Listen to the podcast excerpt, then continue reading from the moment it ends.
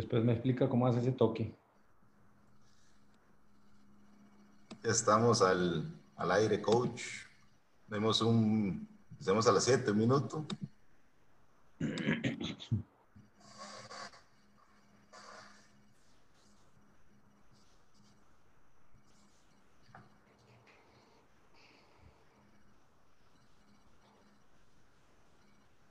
Bueno, buenas noches. ¿Cómo estás, profe? Buenas noches, coach. Un placer saludarte. Muy bien, Excelente. Gracias a Dios, todo bien. Un placer tenerlo de invitado del último capítulo de la primera temporada de la ciencia de correr, un proyecto eh, personal eh, para tratar de llegar a corredores y darles contenido de valor y que cada charla puedan sacar algo bueno y aplicable a correr, que es lo que nos apasiona a todos. Y gracias de nuevo por aceptar la invitación. Y antes de iniciar, profe, me gustaría que nos hables un poquito de, de vos, cómo fue, qué fue lo que estudiaste, dónde, nació tu vocación por estudiar educación física y luego dedicarte a la parte de entrenamiento. Bueno, primero muchas gracias por, más bien a vos por invitarme. La verdad que, que muy complacido y muy, muy contento de estar aquí este, compartiendo este, este tema tan chiva y además del proyecto como tal. Eh, mira, todo em, empieza eh, o donde pica el gusanito de, por qué eh, estudiar educación física o por qué irme por, este ram, por esta rama.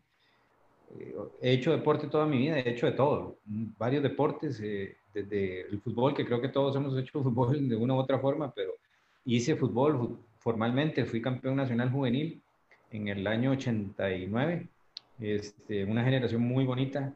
Eh, inclusive jugué en ese equipo en el que fuimos campeones nacionales, jugué con Justin Campos y Bernal Castillo, que es ahora el entrenador del equipo de fútbol de Heredia. Eh, había, había varias, varias figuras este, y desde ahí pasé al ciclismo, competí ciclismo y de ahí es donde nace el, tema. Cuando ya yo estaba en ciclismo, eh, cuándo entrenar, cuándo no entrenar, si estaba enfermo y entrenaba, no entrenaba, qué comía, cuándo comer y cuándo no comer, a quién le preguntabas eso. Eran épocas obviamente no como hoy que la información está tan accesible. Entonces de ahí nace eh, la idea y la inquietud por estudiar eh, todo lo que tiene que ver con educación física. Desde ese momento me dedico a estudiar por completo y de lleno al tema. Y entonces he pasado desde, desde el programa de educación física hasta eh, especializaciones, que, que, es quizás lo, lo, más importante dentro de todo. Eh, saqué una licencia en los Estados Unidos como, como entrenador de triatlón de la Federación de Estados Unidos, eh, también de la Federación de Ciclismo. me certifiqué también por, por el, este, esta gente de Stride, que es de lo que vamos a hablar hoy. Tengo certificaciones también de, de Training Peaks, que es este, un software que se usa para controlar y regular las cargas de entrenamiento. Eh, siendo embajador de la marca también para Latinoamérica. Eh, saqué también un, un, curso de natación con Swinsmooth. Eh, de hecho, soy de los, no puedo decir en este momento que todavía soy el único, porque la verdad perdí ese control, pero hasta enero de este año era el único latinoamericano que había llevado ese curso y esa capacitación.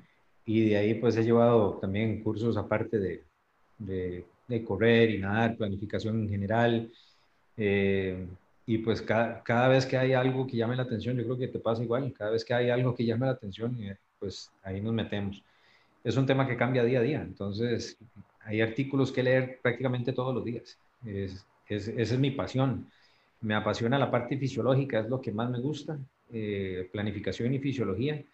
y, hago una muy buena mezcla también por el tema de tener experiencia en varios deportes, de, haber hecho aventura y cartografía, y formé parte de un, de un equipo de, de, rescate y de, y de eh, eh, ¿cómo se llama? Eh, y de montañismo hace ya bastante tiempo. Entonces, de hecho, nos tocó, nos tocó un, accidente de una avioneta, nos tocó meternos en el Cerro de la Muerte a buscarlos. entonces, todas esas experiencias son riquísimas, ¿verdad? Y, y hoy hoy en día, de una u otra forma, esos conceptos y todas esas experiencias suman, sin duda. Profe, y, ya entrando en lo que es tu especialización, ¿cómo nace ese interés de estudiar el uso del guataje? Eh, y no solo estudiarlo, sino empezar a aplicarlo con tus atletas. Eh, hay, hay un tema muy importante con el, con el, guataje. Sabemos que el guataje empezó por el ciclismo. Eso, eso es lo que primero tenemos que, que entender. Eh, de ahí nace el uso de, de, de la potencia eh, como regulador y controlador de las cargas de entrenamiento. ¿Y qué son las cargas de entrenamiento? Bueno, ¿cuánto volumen o cuántas horas vas a hacer y a qué intensidad la vas a hacer? Eso, eso es lo que se define, ¿verdad? Entonces hay una pregunta que nace, eh, ¿cómo hacemos para nosotros saber cuánto tiempo necesita una persona para recuperarse, para estar bien, para hacer una sesión nuevamente de calidad o para hacer nuevamente una sesión eh, de recuperación o para hacer un fondo o para hacer ¿verdad? diferentes tipos de, de entrenamiento? De ahí nace la duda de, de, de, cómo regular y controlar más en un corredor, porque lo que estamos usando es el ritmo cardíaco y el ritmo cardíaco, que ya vamos a verlo más adelante, eh, se las trae en varias cosas. Entonces, el guataje es un número absoluto, eh, es un número concreto y objetivo. Entonces, hace ya rato venían estudiando la posibilidad de sacar un potenciómetro en la corrida. El primero que salió era una caja, no te exagero, era una caja de este tamaño que se ponía en la cintura no, no, nunca avanzó, el, el, estudio nunca, nunca avanzó y, este, y el proyecto no avanzó porque definitivamente era incomodísimo, no se podía usar.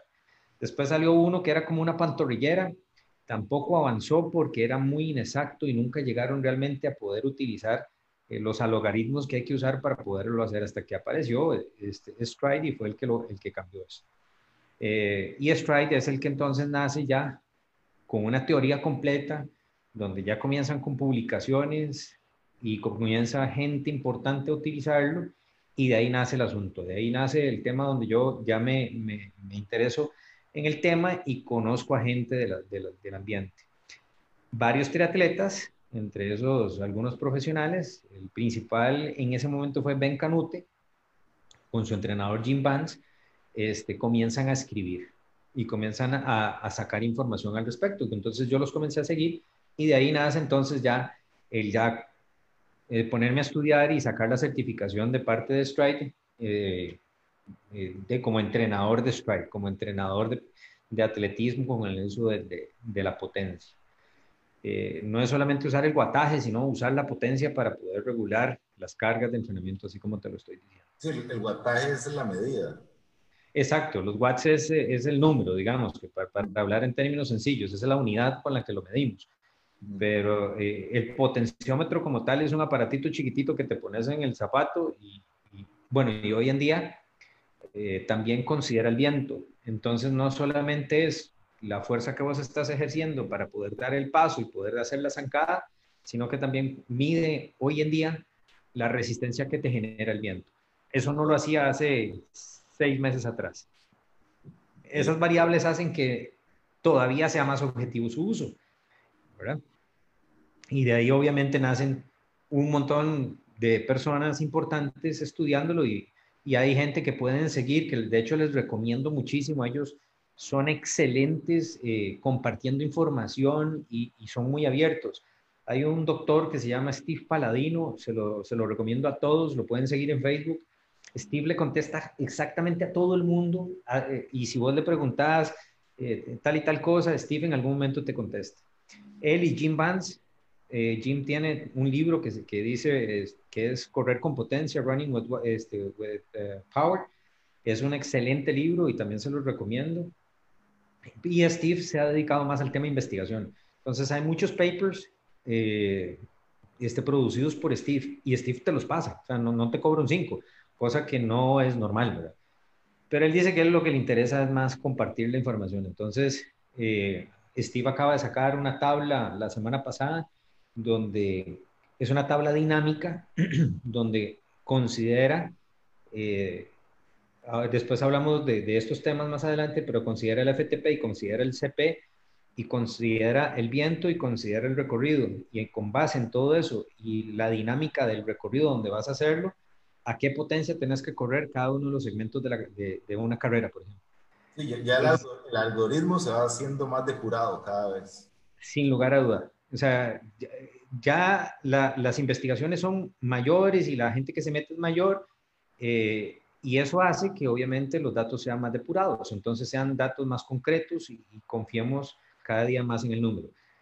Ya, es, ya, ya per se es, es, un aparatito o estamos hablando que es una medida, es una unidad de medida comprobada, o sea, ya ha sido estudiada y ya hay un par de, de, publicaciones oficiales, entonces no es que es un aparato que hoy en día todavía no sea este, científicamente aprobado. Eh, pero, pero siguen saliendo y van a salir un montón todavía de información más. Eh, de hecho, salió publicado ayer, si no me equivoco, que Jan Frodeno ya también está usando Stripe. Oh. O sea, ya, ya Jan se perdió. Y también este, la chica esta, este, la, la, la campeona, la medallista olímpica, eh, que se dedicó a correr, ella se lesionó, ahorita se me va el nombre, de, ay, ¿cómo se llama? Eh, que se dedicó a, correr y, y, era, fue medalla de oro en, los Juegos Olímpicos.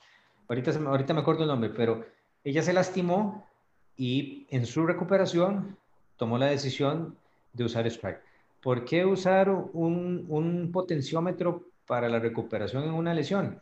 Precisamente por el tema de controlar cuánta fuerza, cuánto volumen y cuánta intensidad le voy a meter porque además me permite medir una serie de variables adicionales. Es cierto, los relojes me lo miden, porque el reloj me puede medir eh, el largo de la zancada, eh, me puede medir eh, obviamente la cadencia, me puede medir también este, la altura de la zancada, pero con el, con el stride es muchísimo más preciso. Al ser un footpot, te da un dato más preciso que el dato que te lance cualquiera de los relojes, porque el, el aparato lo tenés en el pie y no es un oscilómetro que está en la muñeca. Es muy distinto, ¿verdad? Lo otro lo hace, los logaritmos que utiliza el reloj muy distinto al que utiliza el footpot estando en el pie. Entonces, si hay relojes, de hecho el Polar, el Vantage V lo, calcula y calcula un número de, potencia, anda bastante, bastante cerca, este, y, creo que uno de los, de los Garmin también lo hacen, pero los números no son todavía tan precisos. Muy posiblemente vayan a llegar, pero de momento todavía los números no están tan cerca. La oscilación vertical era el, dato que se, me, que se me olvidaba antes. Entonces, él, te mide cuánto, cuánto tiempo duras en el aire, ¿verdad? Y cuánto te mueves hacia abajo y hacia arriba, qué largo de zancada tenés, y uno hace la correlación también con la cadencia. Entonces, obviamente, todo eso lo, lo vas a hacer de una forma más precisa. ¿Por qué más precisa? Porque el dato es un footpot, no es, no es el dato que te da el oscilómetro del reloj. Entonces, la biomecánica, entonces también la podemos regular y la podemos manejar con el, con el potenciómetro. Y eso es lo que, lo que Jorgensen, lo que Wen Jorgensen ha hecho ahora, que entonces está usando eh, el Scribe no para correr mejor, sino para recuperarse. Es súper interesante. Creo, que ahí se me adelantó con los beneficios de, de entrenar con guataje. ahorita, hay un montón más, ahora, ahora recuperamos todo eso. Ya sabemos que es uno de los beneficios. Profe, como para ir antes de hablar de guataje, creo que hay que devolverse un poquito porque estamos asumiendo que, que todos los que vayan a escuchar esto conocen de qué estamos hablando, ¿verdad? Entonces, una lista de conceptos que yo considero importantes antes de iniciar lo que vayas a hablar, eh, aclarar. Entonces, eh, yo nada más te digo cuál es el concepto y vos me decís para que quede claro cuál es tu definición, ¿ok? Entonces, frecuencia cardíaca, en términos simples, ¿cómo lo definís? Es la cantidad de latidos eh, de que tiene el corazón por minuto, se mide por minuto. Entonces, ¿cuántas veces late tu corazón? para que sea más simple, ¿cuántas veces se expande tu corazón? ¿Ok? Para verlo de una manera muy, muy simple por minuto. Ok, si usted fuera mi entrenador y me estuviera eh, programando en relación a la frecuencia cardíaca, ¿cómo me diría que haga el entrenamiento de hoy? es un entrenamiento de 30 minutos. ¿Cómo sería ese entrenamiento? Se hace por zonas. Entonces, la frecuencia cardíaca se puede usar por zonas. De hecho, los entrenamientos en cualquiera de las variables que se utilicen para controlar y regular el entrenamiento se hace zonificado, porque cada zona me permite trabajar diferentes cualidades de la aptitud física. Entonces, dependiendo de lo que yo esté trabajando, eh, para que todos lo entiendan, en palabras más simples, eh, si yo trabajo en zona 2, estoy trabajando en una zona aeróbica, mi base aeróbica, es la que sostiene absolutamente todo mi trabajo del resto del año o del resto del periodo. Eh, esa base aeróbica es súper importante. Una zona 3 es una zona tempo, es una, una zona donde hago fondos, ya en una, buscando un ritmo y buscando una, una exigencia en mi paso y en mi ritmo. Zona 4 es una zona ya donde entramos en, algunos segmentos de, que son anaeróbicos y donde le damos una exigencia mucho mayor al cuerpo. Dependiendo de cuántas zonas usemos y dependiendo de cuánto... ¿Cuál es el, porcentaje más o menos de esas zonas? Va a depender mucho de, lo que, de, la, de la, teoría que uno use, porque, a, ver, pueden usarse la teoría de, de por ejemplo, de eh, de Andy Coogan o se puede usar la de Jim Vance o se puede usar, ¿verdad? Hay varias, pero normalmente, digamos, entre el 40 y el 60% andan en zona 1 y zona 2. Entre el 60, 60 y, y 75% andan en zona 3. Entre el 75 y el 85% andan en zona 4. Y el 85 al 95% andan en zona 5. Y ya de ahí para arriba, zona, ya fuera, ¿verdad? Zona 6 o fuera de zona que son los, los supraesfuerzos. Ya eso también que son los trabajos que se hacen, por ejemplo, de, de calidad, que a veces dejamos que el atleta corra eh, a, como le decimos popularmente, y vamos a hablarlo para que todo el mundo lo entienda, cuando corremos a morir. Eh, y es entendiéndolo como, ¿verdad? Morir dándole a lo que nos dé el cuerpo, no necesariamente a lo que nos marque el ritmo cardíaco. Pero para llegar a eso tenemos que estar entrenados. No podemos hacer eso con una persona que está empezando.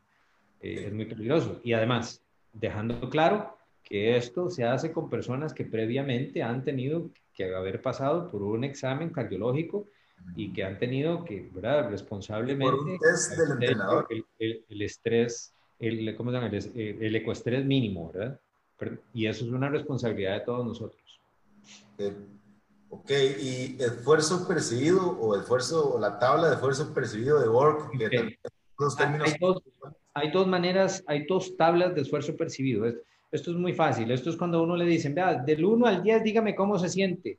Donde uno es pues, este, muy bien eh, y 10 es ya exageradamente cansado. Esa es una, esa es la escala de esfuerzo percibido de Borg. Y después está la escala modificada del esfuerzo percibido de Borg. La escala del esfuerzo percibido modificada es diferente porque va de 6 a 20. ¿Y qué es lo que sucede cuando es de 6 a 20? La persona tiene que pensar. No te tiran un número por decir de 1 a 10, no te tiran 6, 7, eh, y a veces ni siquiera saben lo que están, no lo piensan, sino nada más tiran un número. En cambio, cuando tienes que pensar de 6 a 20, cómo me siento, ya la persona tiene que analizar un poquitito. Tiene sus pros y tiene sus contras, porque si estoy muy cansado, no me voy a poner a calcular entre 6 y 20, ¿verdad? Entonces, hay que saber, hay que saber cuándo y cómo usarlo. Es genial, funciona muy bien en, en, los trabajos de calidad. Entonces, en los trabajos de calidad vamos a 10 o vamos a 20. Ya eso se sobreentiende, ¿no? O sea, 10 a tope. Eh, y, no, y no estarse fijando en el reloj. Esos, esos trabajos de calidad, por ejemplo, si lo hacemos en, en, dentro del gimnasio, si lo hacemos en la banda, si lo hacemos en una banda curve, que es donde normalmente yo recomendaría hacer este tipo de trabajos, entonces, bueno, eh, es a tope, ¿no? es a 10 o a 20. La escala de esfuerzo percibido es usando un número como referencia para decir cómo me siento. Eso es básicamente. Entonces, resumen, frecuencia cardíaca, el coach me va a decir, ok, tenés que correr 30 minutos en una zona 2, que es en este porcentaje de tu frecuencia cardíaca. Y si no tuviera reloj y, o no lo quisiera usar, me va a decir, ok, vas a hacer 30 minutos en un esfuerzo percibido de 10. Exacto. Uno puede, uno puede planificar con esfuerzo, con esfuerzo percibido, entonces decir, bueno, los 10 primeros minutos vas a ir entre 2 y, o entre 4 y 6. Eh, los siguientes 20 minutos vas a ir entre 6 y 8 y ahí te vas a mantener. Y después cerras con un, un vuelve a la calma o un, un, un enfriamiento que vas a andar entre 4 y 6 nuevamente. Entonces, eso lo que hace es que la, la, gente entienda, ¿verdad?, cómo manejarse. Igual, es una zona. Al final del día es una zona, es una zona de entrenamiento, es una referencia. Las zonas son referencias de entrenamiento que me permiten ubicar el trabajo eh, hacia donde yo como entrenador necesito llevar el atleta para obtener un resultado positivo. Entonces, si lo que necesito es trabajarle el endurance, entonces viene en una zona o en un número determinado de escala de esfuerzo percibido. Si lo que necesito es trabajarle la base aeróbica, entonces va a otro número dentro de la escala de esfuerzo percibido o, un porcentaje en, la frecuencia cardíaca. La frecuencia cardíaca, los relojes además te, te permiten eh, digo, eh, planificarlo, te pueden, te pueden ellos avisar cuando te salís de la zona, entonces ellos te avisan. Algo muy importante, y voy a hacer hincapié en esto, es que la formulita esta general, genérica, que, mucha gente todavía usa de 220 menos la edad para utilizarlo como referencia para las zonas, por favor, no usemos eso. Eh, no, podemos usar esa, fórmula, es demasiado genérica y, y el margen de error es altísimo, altísimo. Mi recomendación, si no entrenan con alguien, para que por lo menos lo hagan lo más cercano a una realidad, vean el registro de una carrera en la que hayan participado y vean cuál es el ritmo cardíaco más alto al que hayan llegado. Usen ese como referencia. Y con base en ese, entonces hacen sus zonas. Sí, buenísimo. Profe, y esto es buen consejo ese estos tres conceptos eh, son tres en uno. Entonces, para explicarlo de una manera muy simple y rápida, para poder avanzar a, lo que tal vez es más importante, eh, ¿cómo definís potencia, watts y FTP, que es lo que más escucha uno cuando alguien está entrenando watts? Ok, los watts es la unidad por, con la cual vamos a medir la potencia. Entonces, eh, ¿cuántos, ¿cuántos watts vamos a producir cuando corremos? Este, entonces es un número, 230, 220, 250. El FTP es el umbral, eh, vamos a decir lo que es el umbral, eh, el, umbral, realmente la, la, traducción es Functional Threshold Power, es, em, es la potencia eh, del, umbral, del umbral máximo, ¿ok? De un corredor. Entonces, eso necesito tenerlo para poder yo definir las zonas sobre las cuales va a trabajar una, una persona. El FTP, que puede ser, hoy en día ya hay un par de, no necesariamente eh, ser el FTP, porque hay un par de números ahí que, que, que se dan durísimo, que son el FTP y el CP. El critical power realmente es el que más se usa, no es el FTP, sino el CP. Y, la aplicación de Stride permite calcular el CP todo el tiempo. E, esto es muy importante entenderlo. El FTP no es igual al FTP del ciclismo, es, muy diferente.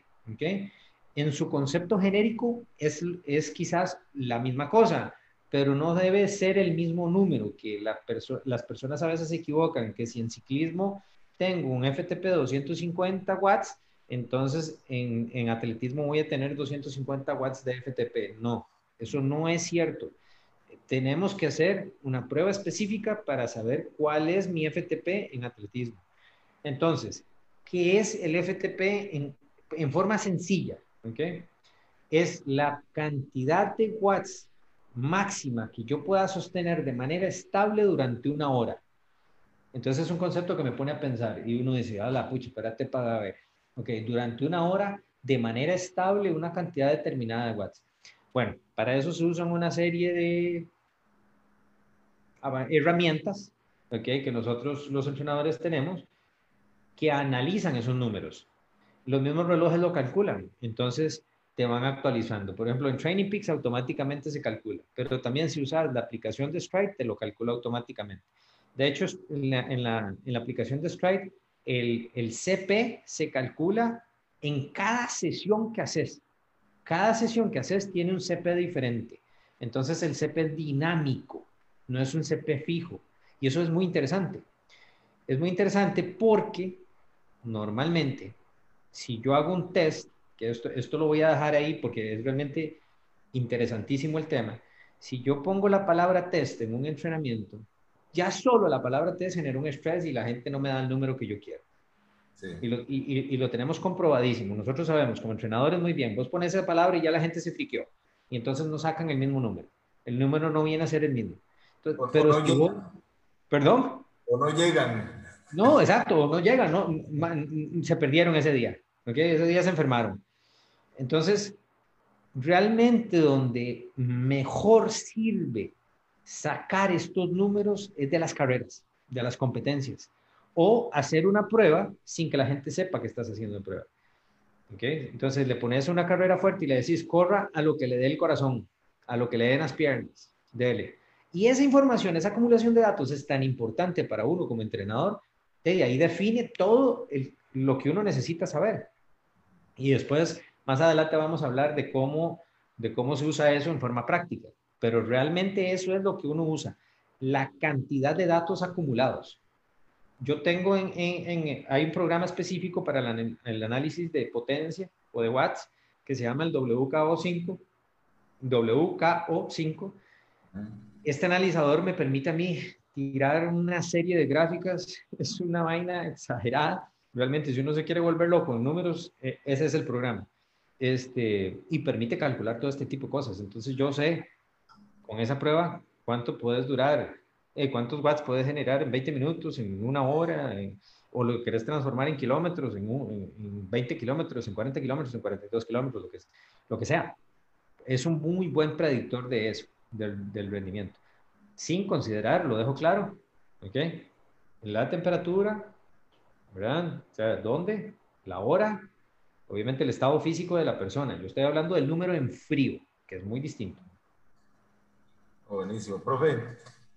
Antes eh, de ir llegando ya al entrenamiento de guataje propiamente, eh, quiero ver si podrías enumerar, o sí, enumerar de una manera muy sencilla, cuáles serían los pros y contras que vos ves de entrenar usando solo la frecuencia cardíaca como variable, que creo que con dispositivos puede ser, bueno, estoy seguro de que es la, la tecnología más usada por atletas.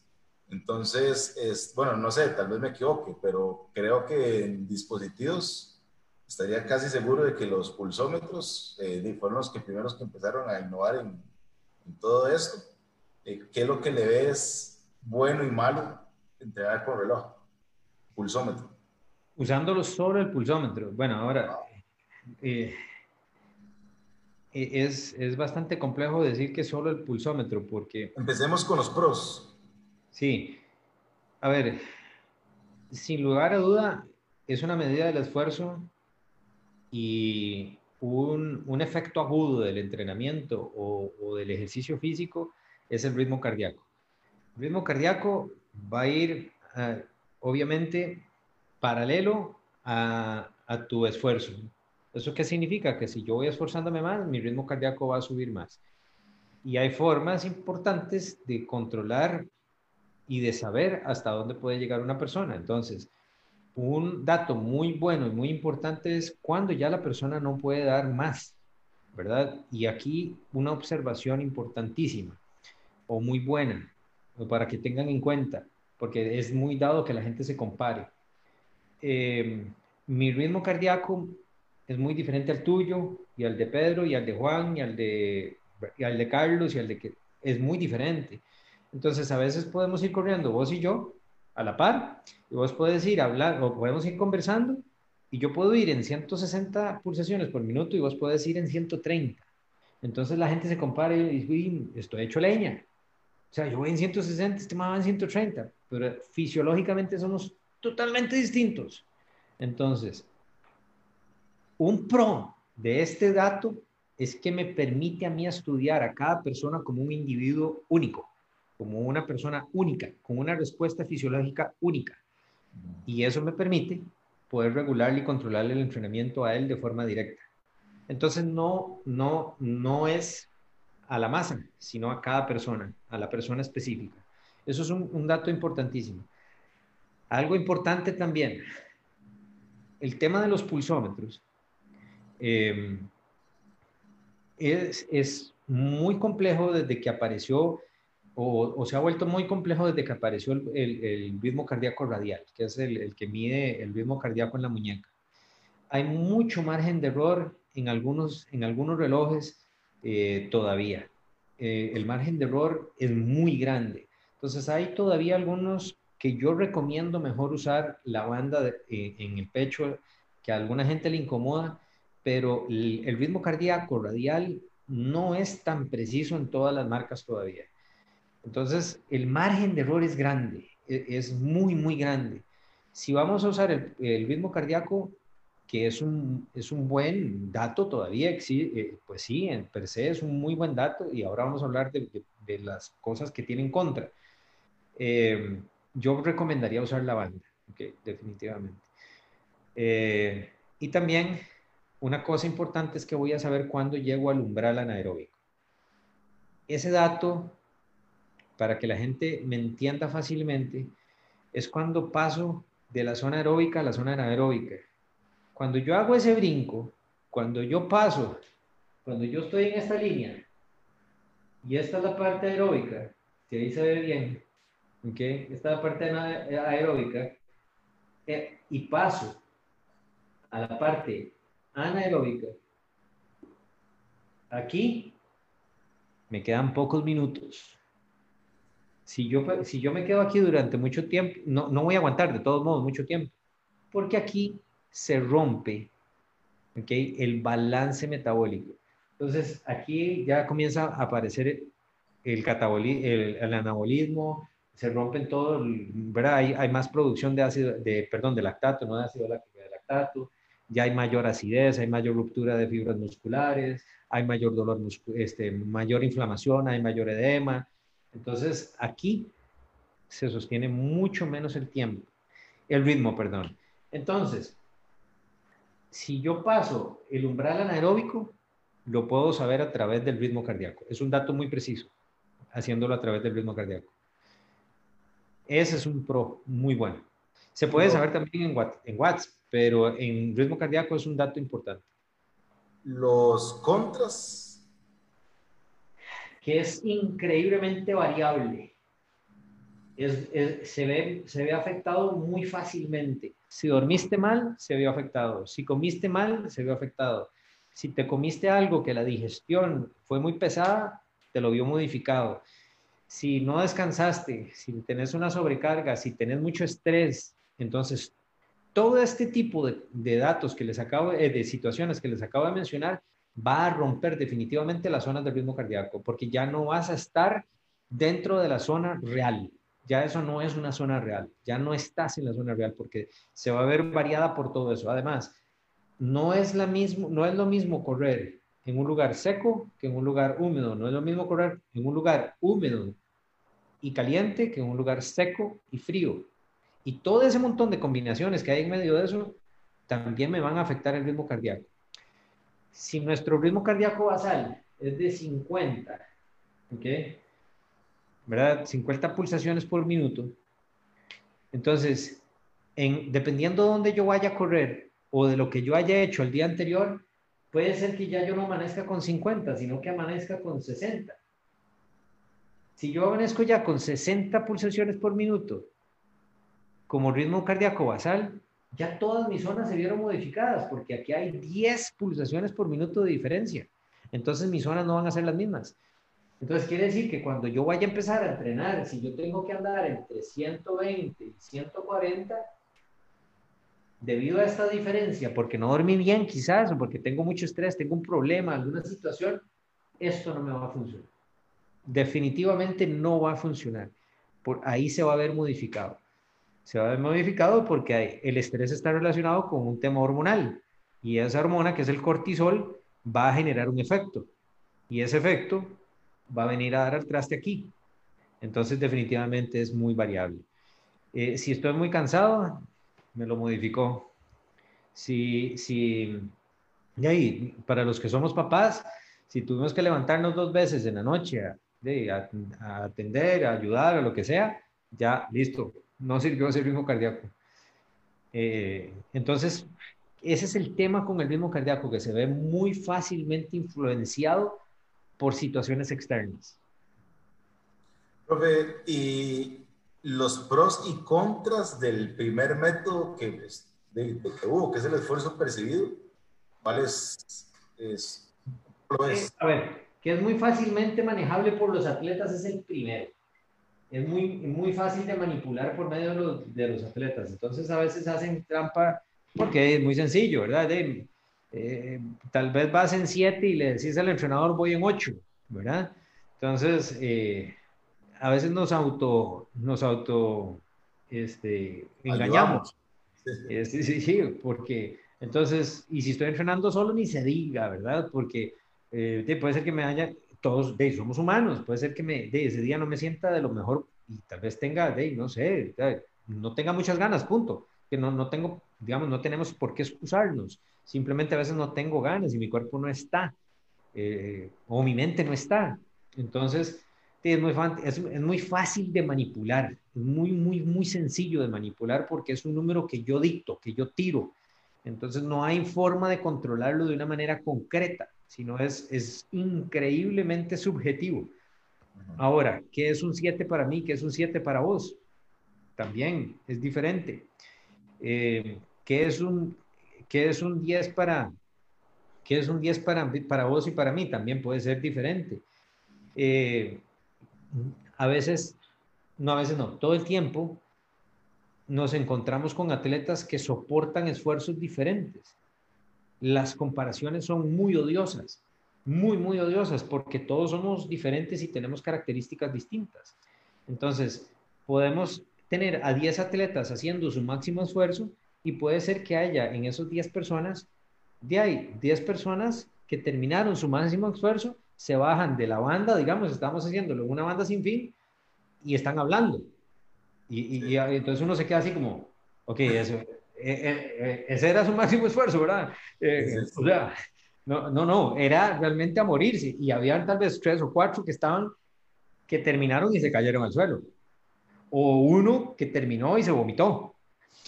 Entonces, es, es, muy diferente, porque la, aquella persona que quizás terminó hablando, para esa persona ese, ese es, eso es lo que esa persona conoce como su, su máximo esfuerzo, porque quizás inclusive no ha tenido la experiencia en el deporte para poder saber cuánto es ese máximo esfuerzo. Y otra cosa es que no todo el mundo tiene que saber cuál es su máximo esfuerzo.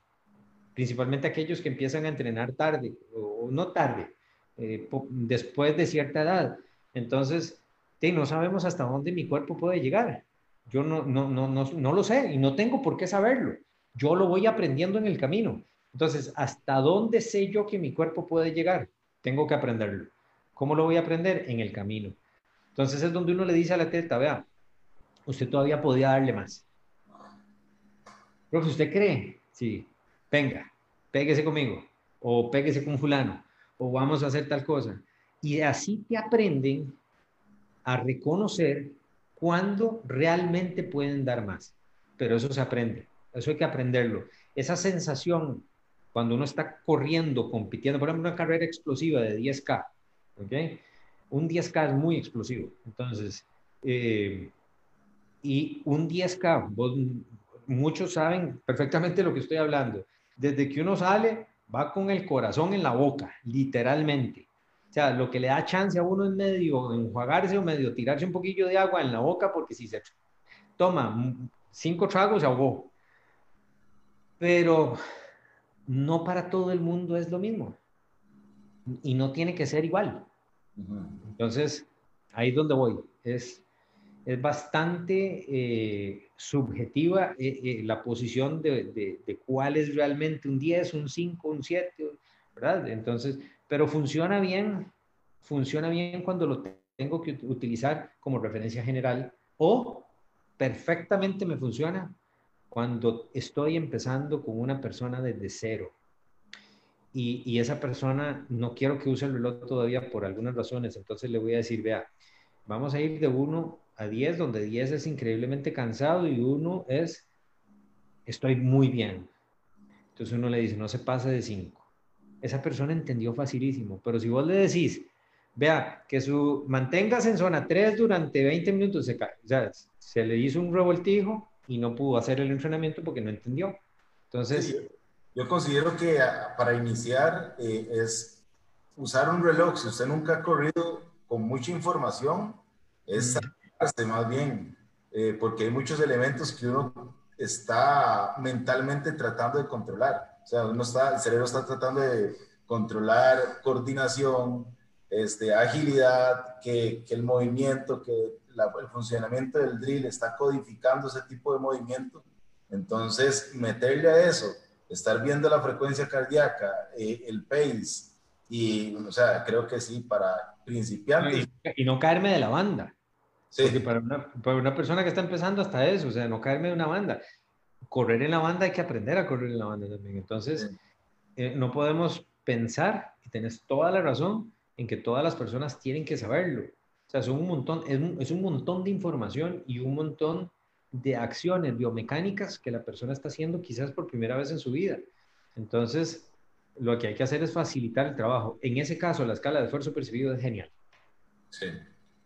Profe, antes de llegar a guataje, que es lo que te gusta, este, los pros y contras del entrenamiento usando PACE. ¿Qué es el entrenamiento usando PACE? Eh, es un entrenamiento, bueno, que lo puso de, no de moda, porque no es una moda, sino que tiene un respaldo científico, lo, eh, Jack Daniels, que ha sido, sido varias veces el mejor entrenador del mundo en atletismo, y él lo que encontró fue una, un algoritmo matemático donde decía, ok, si vos después de esta prueba corres a X tiempo, ese tiempo equivale a, a este pace en una zona easy, que a él le llama la zona E, o este pace equivale en la zona M de maratón, eh, que es cierto tiempo. Entonces, él lo que hace es que ajusta el tiempo al pace de entrenamiento, por decirlo así de un modo tal vez sencillo.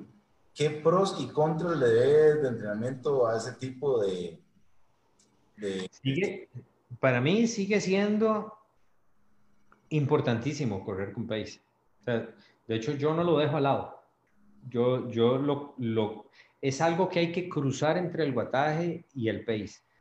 Buenísimo. Eh, cuando lleguemos más adelante y hablemos ya más de, del, del tema del guataje, el pace sigue siendo la referencia importante porque es el que me va a marcar cuánto tiempo es el que quiero llegar a hacer o es el que necesito hacer, dependiendo de los objetivos, ¿verdad?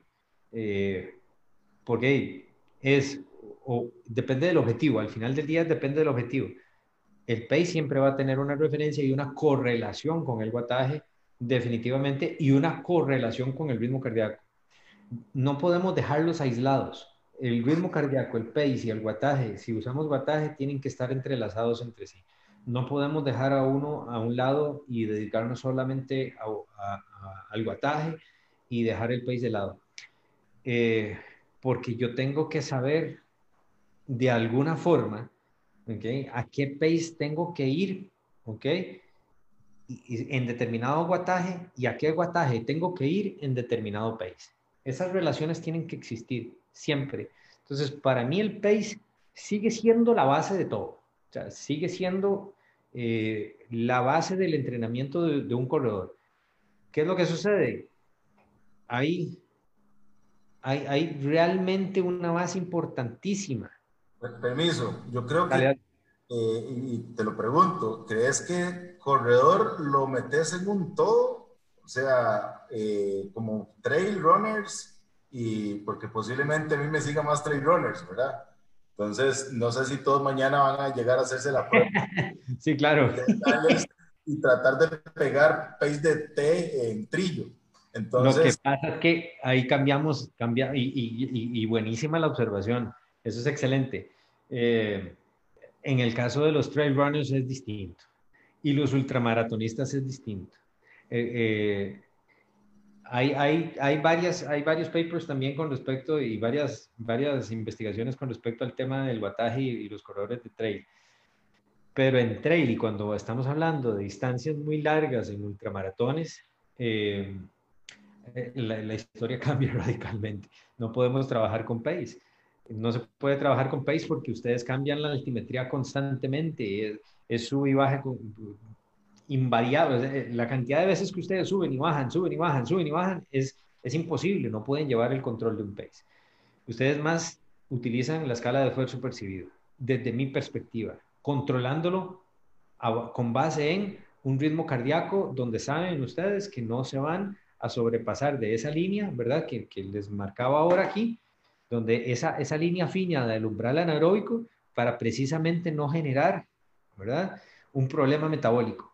Entonces, los ultramaratonistas, ustedes se cuidan un montón de llevar ritmos cardíacos bajos durante muchísimo tiempo, porque eso es lo que les va a asegurar, obviamente, terminar bien la carrera y llegar bien al final de la carrera, dependiendo de la distancia, ustedes regulan precisamente ese, ese esfuerzo al que puedo ir, pero no lo hacen con base en pace, a no ser de que el terreno a ver, hay carreras de carreras, ¿verdad? No, no sé de que sea una calle abierta de lastre y ya eso cambia la historia, pero dentro de lo que hay en Costa Rica y Moon Run y, este, y los, los 100 kilómetros de Rincón de la Vieja y eso, que, o sea, son terrenos totalmente, pero increíblemente variables, eh, no podríamos usar el pace. Definitivamente desde mi perspectiva y, y, las experiencias que he tenido con atletas de este tipo, pues definitivamente no, no, no se puede hacer así tiene que ser a punta de ritmo cardíaco. Ahí nos funciona muy bien el ritmo cardíaco. Coach, bueno, como periodista yo soy buen entrenador. siempre se me da el tiempo rapidísimo, ¿verdad? me pasa lo mismo, igual, siempre, siempre hablo. creo que es que el tema de a uno le apasiona, entonces uno... Exactamente. Sí, se le da muy rápido. Me quedan, bueno, nos quedan solo 15 minutos, entonces para aprovecharlos bien, ¿Por qué entrenar con watts? ¿Cuáles son los beneficios puntualmente? Es un número objetivo, empezamos por ahí. El, el wattaje, la potencia es un número que no se va a ver influenciado por, por nada. Si, si necesitas salir a correr a 200, entre 250 y 260 watts, así hayas dormido bien, mal, comido bien, comido mal, eh, te hayas levantado cinco veces a, ayudar con, con, bebé, o no sé, o te hayas acostado a las 11 de la noche, o tengas la mayor bronca del mundo en el brete, lo que sea, tiene que hacer los 250 watts, punto, no hay otra cosa. O sea, es total, completa y absolutamente objetivo.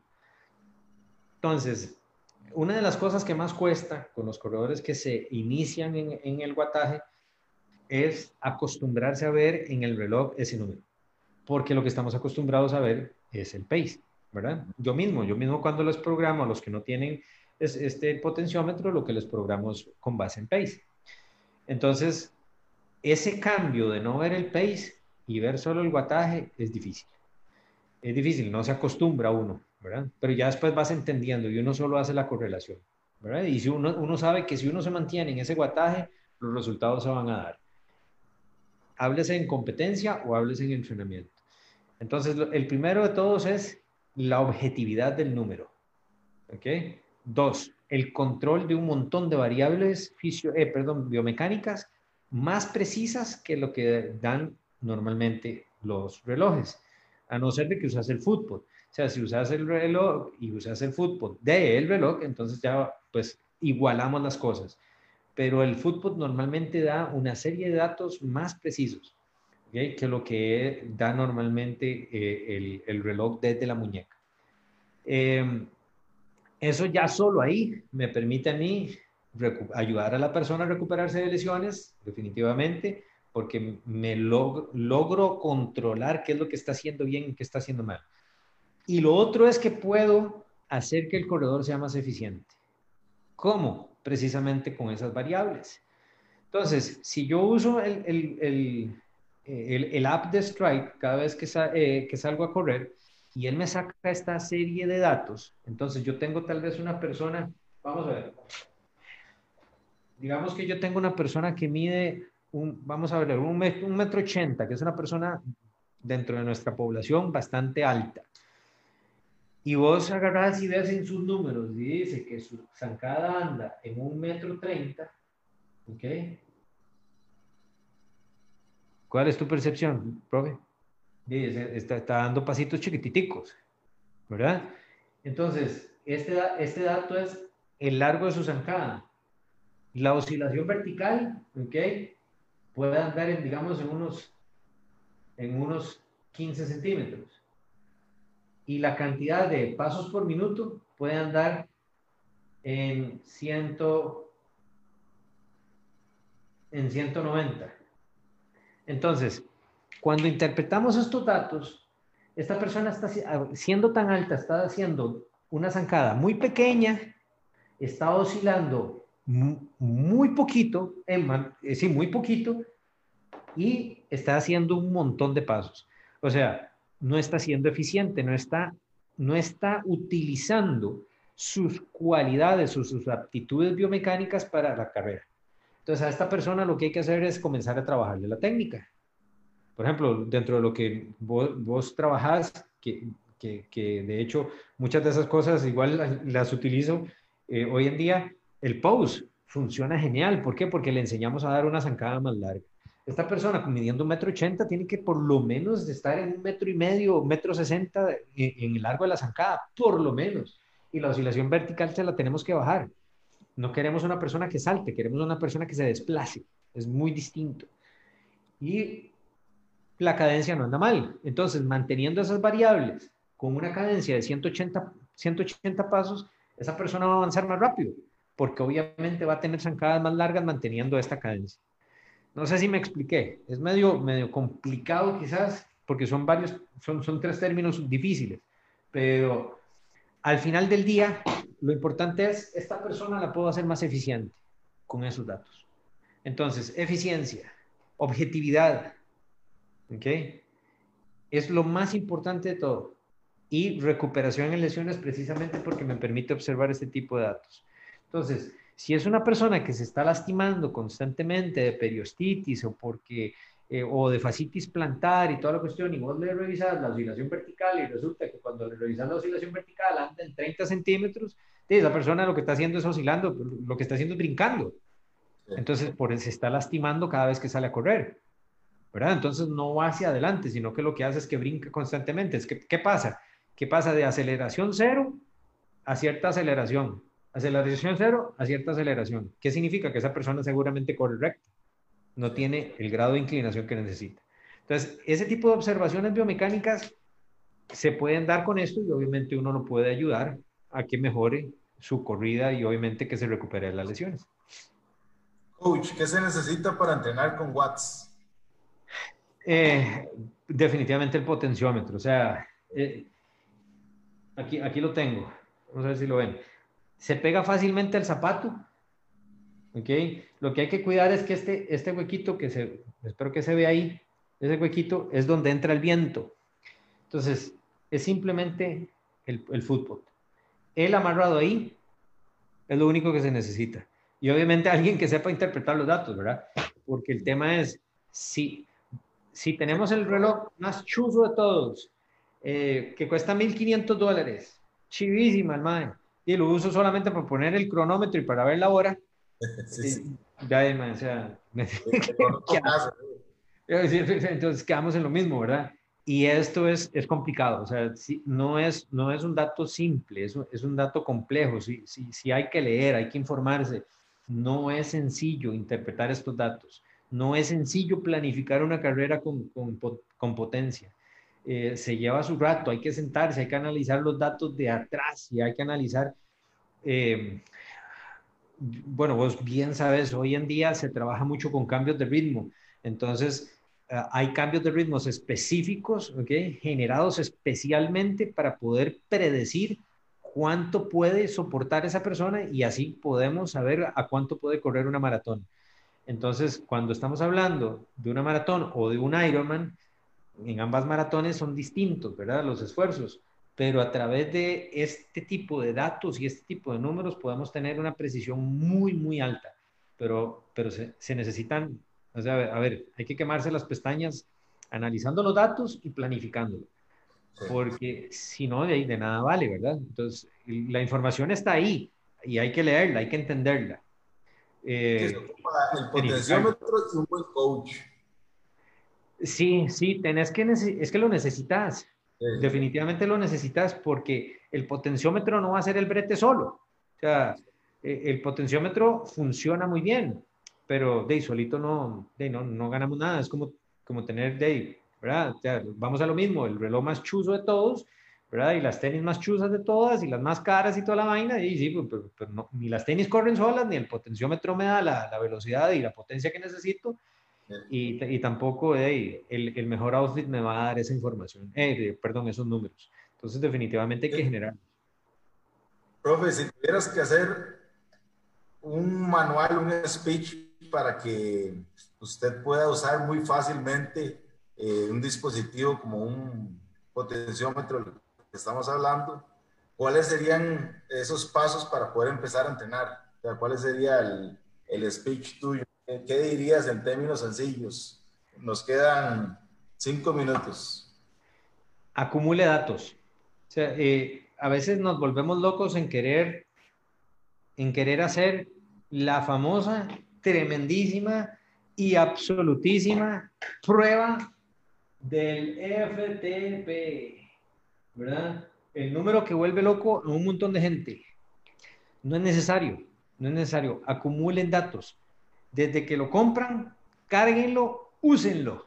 Y úsenlo, úsenlo, úsenlo, úsenlo.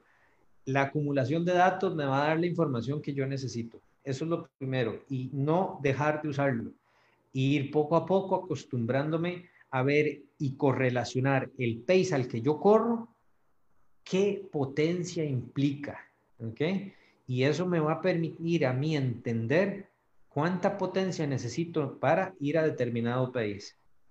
Ya después entonces se generan las, las, las zonas y comienzo a utilizar el guataje en mi favor para mejorar, que ahí es donde viene el tema, ¿verdad? Ahí es donde está el, eh, la magia de esto. O sea, no es usar guataje por usar guataje. La magia de esto está en que el guataje, como es tan objetivo, me permite mejorar.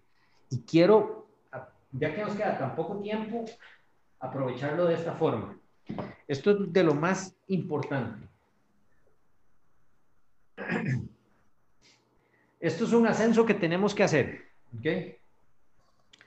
No soy muy bueno dibujando, pero me encanta usarlo porque, porque uno entiende más fácil. Entonces, esto es un ascenso que tengo que hacer. Yo tengo que subir esto. Si normalmente utilizamos el pace y digamos que esta persona va a correr a 4 minutos ¿okay?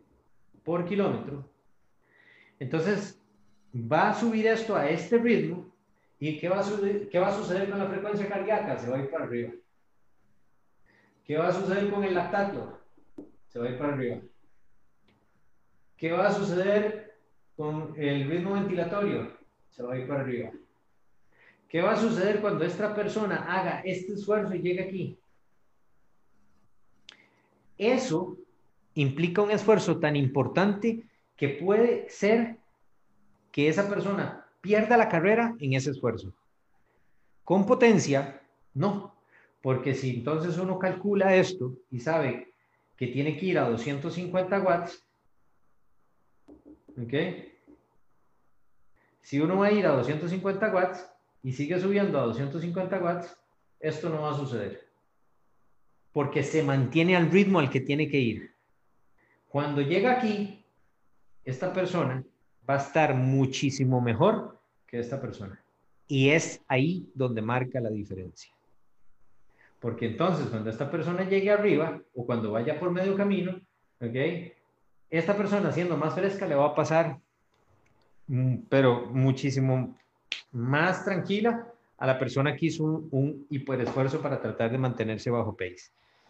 Obviamente es un ejemplo chiquitito dentro de un montón de cosas que habría que considerar, pero él es el ejemplo más claro atacamos una cuesta basados en pace y eso es lo que, eso es lo que va a pasar. Se nos van a elevar todas las variables y entonces van a haber una serie de consecuencias fisiológicas. Si lo hacemos por guataje, quizás eso lo controlamos diferente. ¿okay? Esto lo hemos trabajado con, bueno, por ejemplo, con Ernesto. Vamos a poner el ejemplo con Ernesto Espinosa, que para los que no lo conocen, pues Ernesto es, eh, eh, actualmente sigue siendo el ranqueado número uno a nivel mundial en la categoría 35-39 en medio Ironman en 70.3. Y con Ernesto hemos entrenado todo, todo, todo con stride, todo con potencia. Todas sus carreras y la vez que también clasificamos a Kona y fuimos a, a competir a Kona, también fue todo calculado con potencia. Todos los números y toda su planificación de la carrera fue hecha con potencia. Y hoy en día, pues hay varios atletas, entre ellos David Zúñiga, este, bueno, Luis, Luis Fernández también que está eh, entrenando con potencia, y hay ya muchos corriendo con potencia, porque realmente el beneficio se ve, en el camino se ve.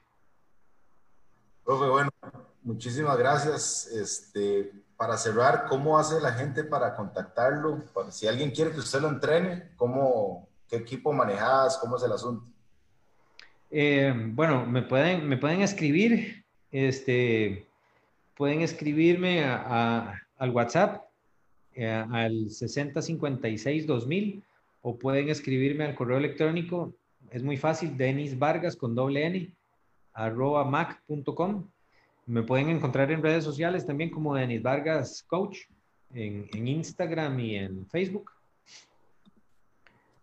Entonces ahí, ahí pues ahí pueden buscar la información, ahí me pueden preguntar. Eh, muchísimas gracias, profe. Y para cerrar, eh, bueno, quería anunciar cuáles son los temas que vienen para la segunda temporada, que es la próxima semana. Eh, ya esta semana voy a estar revelando quiénes van a ser los invitados. Hoy les voy a decir los temas. Vamos a estar hablando del ABC de la supervivencia montaña. Eso es una guía para corredores de montaña, obviamente. El otro es qué hacer cuando perdemos la motivación por correr. Creo que a todos nos ha, nos ha pasado en algún momento. El tercer tema va a ser el ajedrez de una maratón, cuando, cómo crear una estrategia eficiente de esa carrera. El cuarto tema va a ser correr toda la vida, cómo prevenir lesiones eh, como corredor. El quinto va a ser eh, un tema poco explorado por corredores y me voy a atrever a meterme en eso, que es medicina china para corredores. Vamos a ver qué, qué podemos encontrar ahí está bastante interesante. Y el último tema va a ser cinco métodos que harán mejorar su velocidad de carrera.